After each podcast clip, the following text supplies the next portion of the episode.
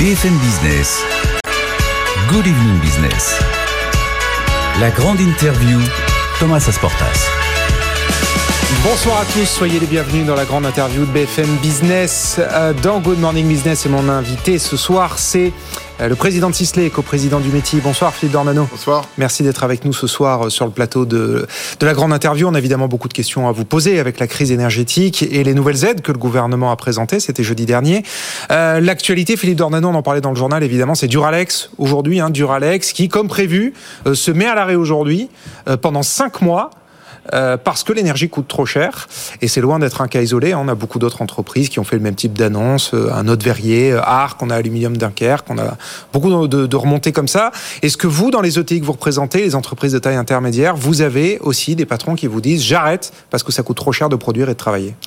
Alors, on a vu une enquête flash dans, notre réseau d'ETI, assez large, hein, qui porte sur près de 10% des, des ETI françaises. Et, euh, et Rappelez-nous, il y a combien d'ETI en France? 5500. Donc vous avez interviewé 550 ETI, ouais. On a eu 550 réponses, Réponses, rapides. ouais, ouais. Et, euh, et on a euh, 50% des ETI qui pensent devoir euh, réduire, être forcés à, de réduire leur activité, et 10% qui pensent l'arrêter. Ah oui, alors mais ça c'est des chiffres inédits que vous nous donnez. Vous les avez jamais communiqués avant. Non. Sur d'accord, donc une ETI sur deux réduirait son activité quoi maintenant là? Et une sur dix envisage d'arrêter sa son en activité. fait, vous allez avoir 80% des ETI qui vont euh, qu'enfin ça Vous paraît énorme avez des, des 80 chiffres pareils. Vous avez, vous avez 80% des ETI qui vont avoir leur contrat, qui vont se renégocier là dans les trois derniers mois, leur contrat d'électricité. D'accord. Et à partir du moment où le contrat d'électricité se renégocie et en fonction du tarif auquel il va se renégocier, elles craignent de devoir réduire Ouais ouais. ou pour certaines d'entre elles plus touchées, d'arrêter leur activité. Et vous avez, vous le dites vous-même, des premiers, euh, des, des premiers Ouais, exemples de d'entreprises qui, euh, qui annoncent des arrêts. Ouais ouais bien sûr, mais donc ça se On a des ETI, par vous- exemple, qui, pour vous donner un, un ordre d'idée, dans, dans, que je ne vais pas citer, mais qui, qui perdent, par exemple, 2 millions d'euros par jour. dans quel secteur? Dans les secteurs euh, plutôt euh, engrais, etc. euh, Ce qu'on appelle les électro-intensifs. voilà. D'accord. Et 2 donc- millions d'euros et- par jour? donc, on est, on est face à, et je pense que on est face à une crise qui est une crise euh, grave. Ouais. Pour, pour nous, euh, c'est une crise qui, qui est, qui est d'une ampleur importante. On pense que c'est à peu près 50 milliards d'euros d'impact sur les entreprises françaises, la crise, la crise de, De l'énergie voilà. D'accord. Et comment vous êtes arrivé à ce chiffre? Euh, c'est un calcul qui est fait en fonction des consommations d'énergie. C'est une étude métier. Ouais. Vous détaillez les, les, Ouais. les éléments, mais en tout cas, c'est 50 milliards d'euros qui euh, d'impact D'impact sur l'économie française. sur euh, sur les les entreprises françaises. sur les entreprises françaises. Et alors, du coup, parce que vous ça aussi, ça paraît euh, énorme. 80% de vos ETI là doivent renouveler leur contrat d'ici à la fin de l'année, leur contrat d'énergie. Et alors, vous dites quoi? Vous dites comme le président, ça a beaucoup fait parler. Il a dit ne signez pas, attendez que les prix baissent, ne signez pas, attendez les aides aussi. On va en parler. Vous, vous dites la même chose là? Vous dites à vos adhérents pour le moment, faut pas signer? C'est très difficile de savoir et de même de donner un conseil puisqu'on a vu que les prix ont augmenté, on a vu que le gaz a rebaissé. En réalité, pour une entreprise qui a besoin d'une sécurité, comment et puis vous- comment est-ce que vous faites si vous signez pas un contrat? Vous, vous, vous n'avez plus d'électricité. Hum. Vous, êtes, vous pouvez signer des contrats à court terme ou à, ou à plus long terme. Aujourd'hui, ce qu'on constate, c'est qu'en tout cas, on est face à, à des entreprises qui ont des notes d'électricité qui se multiplient entre 5 et 12 fois. Oui, oui, oui. Non, mais c'est les ordres de grandeur effectivement qu'on Ce qui, entend. ce qui est tous les jours ici sur- massif. Oui, oui, absolument massif. Et donc le résultat de tout ça, c'est que vous avez 10% de vos adhérents qui disent envisager d'arrêter leur production et 1 sur 2 qui envisagent de réduire la voilure. C'est quand même euh, spectaculaire. 1 sur 10, c'est d'ailleurs pareil, le, ça me fait penser la, la CPME, vos collègues de, de la, la CPME, donc les représentants des PME, disent aussi 9% des adhérents euh, envisagent de... Donc c'est le- exactement la même, Il n'y a pas la même épure. Oui, une très grande différence, ça dépend des secteurs, mais entre une, une PME qui fait 30-40 millions d'euros et une ETI qui fait 100 millions d'euros, Bon.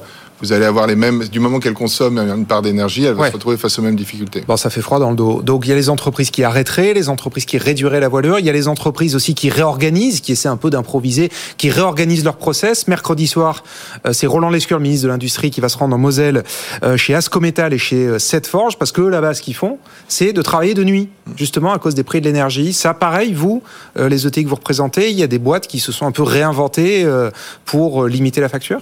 Qui ont, je- complètement revu leur process Je, je pense qu'on est, c'est ce qui, c'est une chose qui va se faire puisque les contrats se renégocient maintenant, mais en tout cas, on va être obligé de, de, de se réorganiser euh, de manière importante. Il va y avoir aussi d'autres impacts. Une, une ETI qui ferme, c'est tout un réseau de de clients, euh, de PME, euh, de petites entreprises qui sont qui sont touchées. Puis ça va aussi avoir un impact euh, vis-à-vis des donneurs d'ordre. Une ETI qui, qui ferme ou qui arrête ou qui réduit sa voilure, c'est donc des produits qui sont pas livrés ou à mmh. des prix trop élevés. Donc, mmh. on, voyez une réindustrialisation se mettre en place en France et des circuits qui se revenaient mmh. vers l'Europe. Et là, on risque d'avoir un, un, coup d'arrêt puisque c'est euh, cette crise, elle ne concerne, c'est l'un de ces problèmes, elle ne concerne que, l'Europe. Et alors justement, c'est-à-dire qu'on va on risque de stopper la réindustrialisation euh, vers le continent européen. Est-ce que vos ETI elles peuvent délocaliser? Parce qu'on voit des grands groupes maintenant qui disent ouvertement, bah oui, effectivement, la crise énergétique, elle est qu'en Europe. Donc moi, je vais aller euh, faire fonctionner mes usines en Asie, aux États-Unis. Alors dans un premier temps, je pense que ce qui va surtout, parce que la, délocalisation, ça veut dire, ça prend du temps. non, mais faire tourner des usines ailleurs. non, mais surtout, vous allez avoir des grands donneurs d'ordre qui vont qui vont acheter ailleurs qui vont acheter ailleurs, qui vont acheter dans des pays euh, où euh, vous n'avez pas euh, ça, vous avez pas. Vous, vous pouvez pas, vous les ETI, vous n'avez pas des sites en dehors de l'Europe. Vous pouvez pas vous redéployer, faire des arbitrages, dire je vais. Bien sûr, on peut, mais redéployer un site en dehors de l'Europe, c'est c'est un ça, ça, prend du temps, ça prend un an, deux ans, euh, trois ans. Non, mais faire travailler davantage d'autres usines. Faire Par contre, ce que vous pouvez mettre en veille des usines en France, c'est faire travailler d'autres usines ailleurs. Ce que vous pouvez faire, c'est surtout acheter des produits. Or, si vous pouvez plus avoir les produits en Europe parce qu'ils sont plus livrés, parce qu'il y a des ruptures, hum. euh, ou parce qu'ils sont à des prix qui euh, vous rendent pas compétitifs, vous risquez de, de voir de nouveau des circuits d'achat, alors que ça s'inversait, des circuits d'achat qui se dirigent plutôt mmh. vers les États-Unis, vers mmh. euh, l'Asie, mmh. euh, qui ont des, qui ont pas du tout les mêmes euh, impacts énergétiques. Tout à fait. Alors j'en profite pour, vous dire que demain soir, à votre place, c'est le patron de Safran, Olivier Andriès, qui sera mon invité, et la question se pose très clairement pour lui. Il dit je devais ouvrir une usine dans la banlieue de Lyon, une usine de, fabrication de freins carbone. C'est un investissement à 230 millions d'euros, mais il met le projet en suspens à cause des prix de l'énergie, et c'est loin d'être le seul. Hein. En Allemagne, c'est BASF dans la chimie qui dit j'arrête en Europe je vais davantage vers euh, euh, vers la Chine, etc. Donc euh, bon, la situation préoccupante. Vous d'ailleurs, je fais une parenthèse puisque vous êtes aussi le patron de Sisley, la cosmétique haut de gamme. Vous avez annoncé cet été doubler vos capacités de production en France, en Loire-et-Cher. C'est 35 millions d'euros quand même d'investissement. Vous maintenez cet investissement? Oui, on va maintenir. On espère. Vous regrettez, enfin, vous n'avez pas des sueurs froides là quand vous quand on, parle de cette conjoncture. Oui, non, mais là, vous, bon. Mais euh, on va. Vous regrettez pas, non enfin, on, va, on va, on va maintenir parce que euh, parce que c'est un projet qui se qui se place sur deux ans et demi et je pense que euh, je pense que le, la politique énergétique euh, on, tire les conséquences d'un certain nombre d'erreurs qui ont été faites. Euh, pour le moment, on est dans une situation qui est, qui est euh, difficile, mais on espère que revenir à, une situation plus normale. On a vu déjà que les prix du gaz ont, rebaissé hein, mmh. après avoir monté très très fortement. Mmh. Nous, on est des entreprises familiales, les ETI qui se projettent dans le temps long, et donc nos choix. Non, mais pareil, nos choix pareil, vous pourriez juste mettre sur pause, quoi. Non, vous vous maintenez le calendrier prévu. Oui l'investissement prévu. Et pareil dans la, euh, ça c'est pas très loin d'ici, en Ile-de-France, euh, votre investissement en R&D logistique, 40 millions d'euros, ça se fait quand même beaucoup, hein, quasiment 100 millions d'euros pour vous le, de TI d'investissement. Ça aussi, vous maintenez ce projet de. Oui, absolument. Ouais. C'est pas remis en cause par la conjoncture. En tout cas, pour le moment, pour nous, ce qui, ce qui euh, le remettrait en cause, c'est plutôt des, des, difficultés de commerce international, la, la, difficulté à se, à se développer à l'international serait plus de nature à remettre en cause un projet comme celui-là. Par contre, nous sommes une marque. Euh, ce qui nous inquiète, c'est euh, la situation des ETI industrielles, c'est-à-dire hein de toutes les filières qui, elles, elles produisent pour pour les marques, produisent pour euh, et, euh, et, risquent de se retrouver. Vous avez cité l'exemple des verriers, on pourrait citer toute une série d'exemples dans l'industrie, mmh. et qui sont des entreprises qui vont être touchées, qui sont des entreprises des territoires, qui sont des entreprises dont l'emploi est dans les territoires, et qui sont des entreprises qui euh, pour lesquelles il y avait depuis depuis cinq ans un, effort qui a été fait pour retrouver la compétitivité française qui était assez, qui était assez décalé par rapport à, à l'Union européenne, et avec des, des résultats de, de projets, de relocalisation. De 2021, mhm. ce qu'on avait constaté, c'était plus 40% d'investissement euh, des ETI, 55 000 emplois créés. On voyait qu'il y avait un... Juste l'an dernier? Juste l'an dernier, oui. 55 000 emplois créés dans les ETI et, et, ce, qui, ce, qui, euh, ce qui effectivement crée une, crée une, était un, mouvement qui était positif. Mhm. Et là, la, crainte qu'on a, c'est que ce mouvement euh, s'arrête, voire même qu'on reparte en arrière.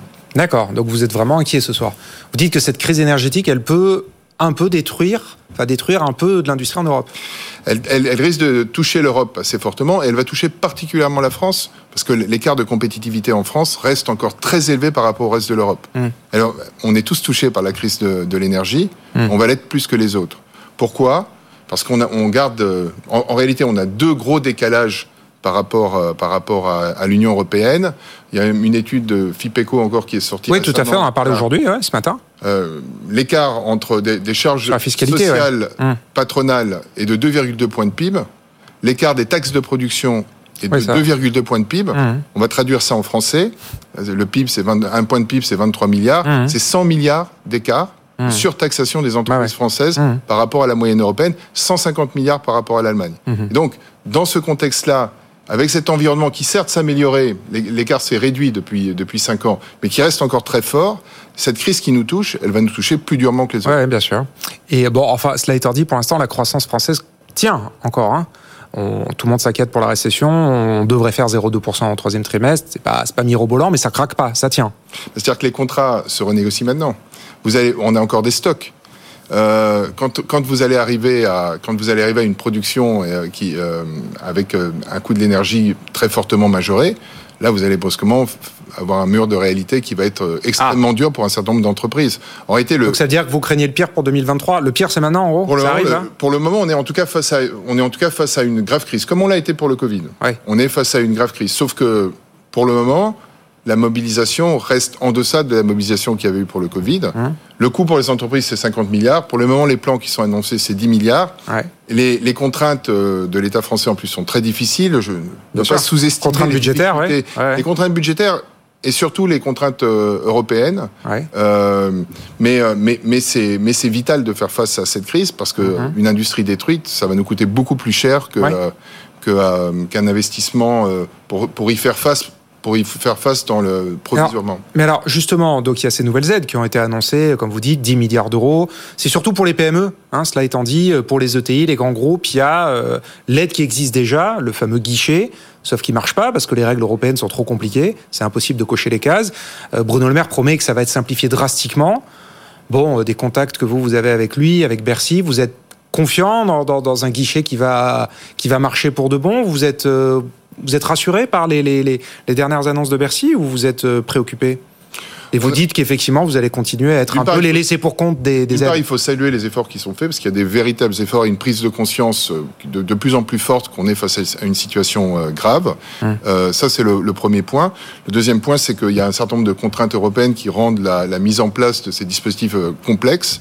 Euh, et, et le troisième, c'est que pour le moment, ces dispositifs restent très sous-dimensionnés par rapport à l'importance de la crise et ouais. difficiles d'application pour les, les ETI. Ben ouais. On espère que ça va se simplifier.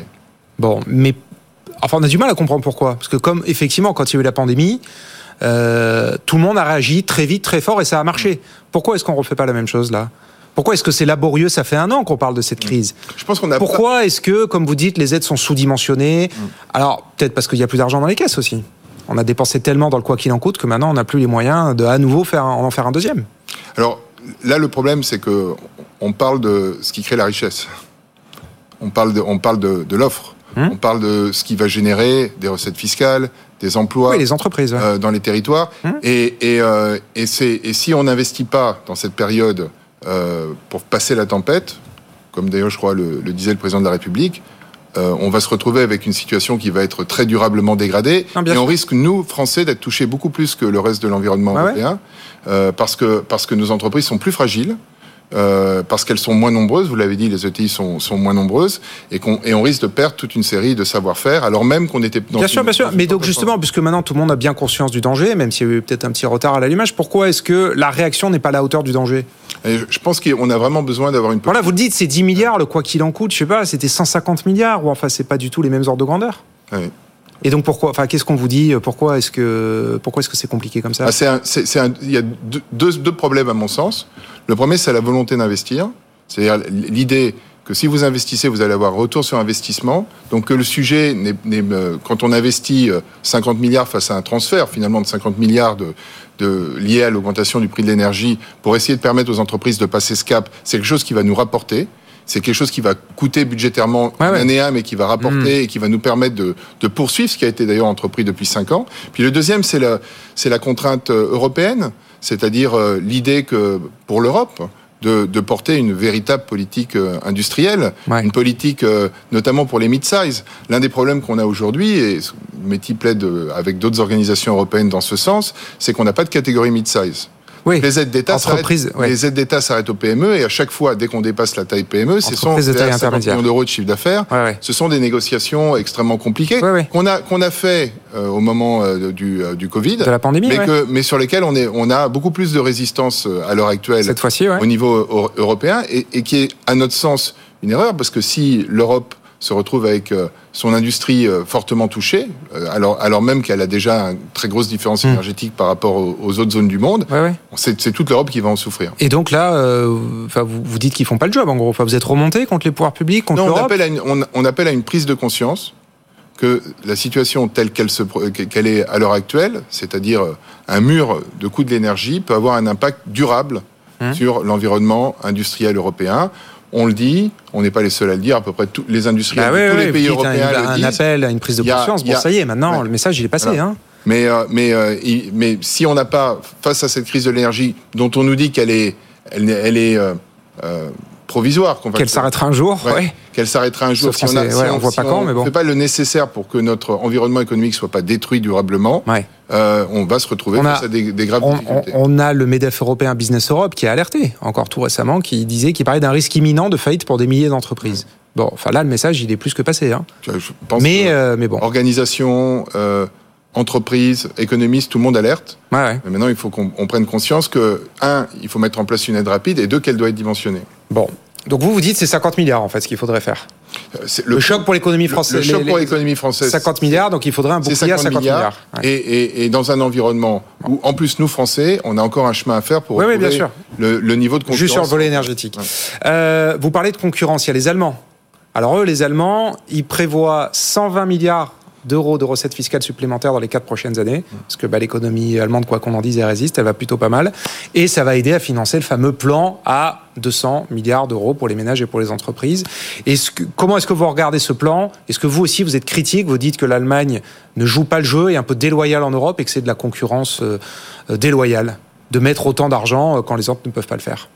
Mais Moi, je pense que ce que je regrette, c'est qu'en France, depuis 30 ans, on n'ait pas mis en place une des conditions qui permettent aux entreprises de concurrencer euh, l'économie allemande. Euh, on, vous explique que euh, les, les pays, on a trop peu de PME en France, que le- les entreprises françaises sont pas dynamiques. On a autant d'inventeurs, on a autant d'ingénieurs, on est, on est dynamique. Par contre, on a fait toute une série de, on a pris toute une série de décisions qui ont fait que nos entreprises n'ont pas pu se développer comme elles l'auraient dû. On est en plus extrêmement bien placé dans l'environnement européen. On a trois façades océaniques. On a des. Hmm. Non, mais ça, c'est sur la compétitivité du tissu industriel, mais vraiment sur ces aides ponctuelles face à la crise les de l'énergie. Allemands, à Est-ce que vous dites que les Allemands sont déloyaux, à partir du moment où les Allemands qui jouent pas le jeu du marché À européen partir du moment où les, les- les Allemands défendent leur industrie, ils défendent leur économie. Ils ont été, ils ont été bien gérés. Ils ont permis à leur industrie de se développer. Ils ont créé les conditions quand on est rentré dans la monnaie unique de permettre, de permettre à leur industrie d'être compétitive. Rappelez-vous, à cette époque-là, ils ne l'étaient pas. Il y avait la réunification allemande. Ils ont fait les efforts. Ils en touchent le, ils en touchent le, le- le résultat. Et nous, quand on est rentré dans, dans l'Union européenne, dans la, le- la monnaie unique, on a au contraire augmenté les taxes de production, bloqué les transmissions d'entreprises. On se retrouve donc avec peu de TI, euh, alors même qu'on est un pays euh, créa- créatif, euh, dynamique, etc., et qu'on pourrait. Bon, vous dites, vous dites qu'en gros, le- enfin, les Allemands sont dans leur bon droit. Ils défendent leurs intérêts. Chaque pays défend ses intérêts. Et, euh, et, et, et je pense que plus globalement, on devrait d'ailleurs défendre les intérêts de- de- des entreprises européennes parce qu'il faut, il faut euh, se considérer comme un bloc européen. Eh ben justement, c'est ça la critique Oui, oui, aux Allemands, c'est qu'ils ne raisonnent pas européens. Mais- mais Ils disent quand vous faites ça, ça va pénaliser toutes les ETI autour de Une vous. ETI française, elle achète Les des- Italiens, elle les achète Français, des, tout. elle achète des composants à des entreprises allemandes, à des entreprises italiennes, à des entreprises de toute l'Union européenne. Mmh. On est, on est tous liés, notre destin est lié. Nous, ce qu'on a intérêt à faire, c'est face à cette crise, collectivement euh, défendre, euh, défendre notre industrie de manière à pouvoir passer ce, passer ce cap et euh, qui qu'on nous annonce d'un an et demi, deux ans, et sans que notre industrie soit soit soit durablement euh, mis en danger. Et si les entreprises allemandes sont mieux défendues, vous craignez pas, je sais pas, des raids d'ETI euh, allemandes sur euh, bah, vos ETI à vous, les ETI français Oui, alors ça c'est un autre point, c'est que ah bah ce serait la oui la suite, allemande la ou américaine ou chinoise ou à partir du moment où nous oui, mais eux ils sont juste à côté de l'autre côté de la frontière, donc on les connaît bien. Les, les Américains ont une monnaie qui maintenant est très forte. Oui, bien sûr. Les Chinois ont des ont des intérêts. Enfin, à partir du moment où vous avez une économie qui est effectivement affaiblie, vous aurez vous avez il y a déjà d'ailleurs un certain nombre de, de, de, ventes qui se font. Vous avez des, ah bon? Oui, vous avez ah déjà à peu près une vingtaine d'ETI qui sont vendus dans le dans je crois le dernier trimestre. Ah oui. Donc euh, vous, vous allez avoir là au troisième au troisième trimestre une vingtaine de TI françaises. Ah. Et ça c'est que et ça c'est que le début de, de, de, ce que malheureusement on peut craindre si on n'est pas si on défend pas notre euh, notre économie notre industrie. Et c'est pas assez enfin je veux dire c'est un chiffre qui n'est pas du tout habituel ça qu'une vingtaine de TI se vendent là euh, c'est pas du tout normalement les ETI se vendent pas. Alors, si, très peu. Enfin, il y a des se vendent, mais euh, mais euh, mais là on C'est un chiffre qui n'est pas dans la norme. On, on, voit on voit une montée de, du nombre de TI euh, de, de TI sollicités, approchés, vendus. On avait je crois 10% des ETI ont fait l'objet de propositions d'achat, etc. Et, et si vous vous retrouvez face à ah oui. face à cette ah, face à une situation économique qui est, qui est, difficile, vous allez vous, vous allez vous risquez d'avoir ce qu'on a déjà connu à d'autres époques, notamment quand les transmissions d'entreprises étaient bloquées en France, un nombre important de TI qui se vendent, malheureusement souvent à des entreprises étrangères. Euh, il nous reste deux minutes. Philippe Dornano, vous parlez de la compétitivité, évidemment. Euh, c'est euh, l'un des, des de bataille du, du métier. Euh, la baisse des impôts de production, donc le travail est enclenché. Euh, il y a eu 10 milliards d'impôts supprimés euh, dans le, dans le plan de relance. Il y a 8 milliards avec la suppression de la CBE l'année prochaine 2024. Mais on n'ira pas plus loin. Là, euh, vous avez fait le deuil de ce que vous disiez, enfin, et pas que vous, hein, il faut aller plus loin, rattraper le retard face à l'Allemagne, mais vu l'état des finances publiques, vu l'état, le coût de la dette, etc., maintenant, l'État, ah. il a plus, il peut plus aller un euro plus loin, c'est terminé. D'abord, la baisse des taxes de production, ça génère un retour sur investissement ça génère plus d'entreprises. Oui, oui. Ça, ça non, mais ça, Bruno Le Maire, il en est convaincu. De la, mais, de la base fiscale. Mais le, le coût immédiat. C'est qu'en 2023, la CVAE va, va, baisser donc de 4 milliards. Hum mais il est probable que les taxes de production ne baisseront pas. Comment ça C'est 250 taxes. Elles sont basées sur euh, les taxes. une partie, c'est le foncier, il va, oui. il va probablement augmenter de 7%. Ouais. La deuxième partie, c'est la deuxième partie des taxes de production. Le deuxième tiers, il est basé sur euh, la masse salariale donc avec l'inflation, oui. ça va augmenter euh, probablement de 5-6%. Mmh. D'accord. Euh, ah oui. Donc on va se retrouver, donc vous faites le calcul, en réalité il est probable que les taxes de production, les taxes de production ne baissent pas en France, qu'elles soient stationnaires. L'année prochaine Oui. Intéressant, effectivement, là, quand on rentre dans le détail. Euh, allez, une minute pour parler de votre entreprise, Sisley. Euh, dans la conjoncture, on parle de l'inflation. Est-ce qu'il y a des arbitrages anti-cosmétiques? Enfin, est-ce que la cosmétique fait les frais de l'inflation ou pas? Pas, pas, pour le moment. Vous savez, la cosmétique, euh, vous connaissez le, le, le fameux euh, lipstick effect. Comme comme c'est un produit qui fait se sentir bien, en fait, en période de crise, ah oui. souvent les gens continuent à l'acheter parce que justement, ça redonne le moral. Touche, ça redonne le moral. Ah, c'est un, un, un, produit, euh, le produit cosmétique qui euh, qui donne de la confiance en soi, qui donne du moral, qui apporte beaucoup. Moi, j'ai commencé euh, chez Sisley, j'étais re représentant dans l'entreprise, ouais. je tournais dans les parfumeries. C'est très humain la cosmétique c'est et, euh, et, donc ça résiste assez assez bien aux crises ouais. par contre ce que je constate c'est euh, que euh, pendant 35 ans le monde s'est ouvert et que pour la première fois il se il commence à commence à y avoir un certain nombre d'inquiétudes sur euh, ouais. sur l'ouverture mondiale et, euh, et, ça, ça peut effectivement impacter euh, l'industrie cosmétique si ça se, ça se confirme. Ce monde qui s'ouvre, c'est aussi un monde qui s'est enrichi. Il faut espérer qu'on reste dans un monde libre et ouvert. Euh, à commencer par la Chine, évidemment, là, qui en ce moment n'en finit plus avec ses confinements, et c'est un gros marché, bien sûr, pour la, la cosmétique et le, et le luxe que vous représentez. Merci beaucoup, Philippe Dormano, d'avoir répondu à mes questions ce soir dans la grande interview de BFM Business. Votre interview à retrouver, évidemment, en ligne, en podcast et sur les réseaux sociaux. Je vous donne rendez-vous à demain, même heure, 19h30 sur BFM Business, et je recevrai donc Olivier Andriès, le directeur général de Safran. On parlera, bien évidemment, aussi avec lui de la crise énergétique et de l'impact pour son groupe, même si le secteur aérien, vous allez voir, quand même beaucoup mieux et à, à peu près tourner la page de, la pandémie. Euh, voilà, rendez-vous donc demain soir, dans un instant, 20h sur BFM Business, toute l'actu de la tech. Tech Co, François Sorel. Très bonne soirée, à demain. Good evening business. La grande interview.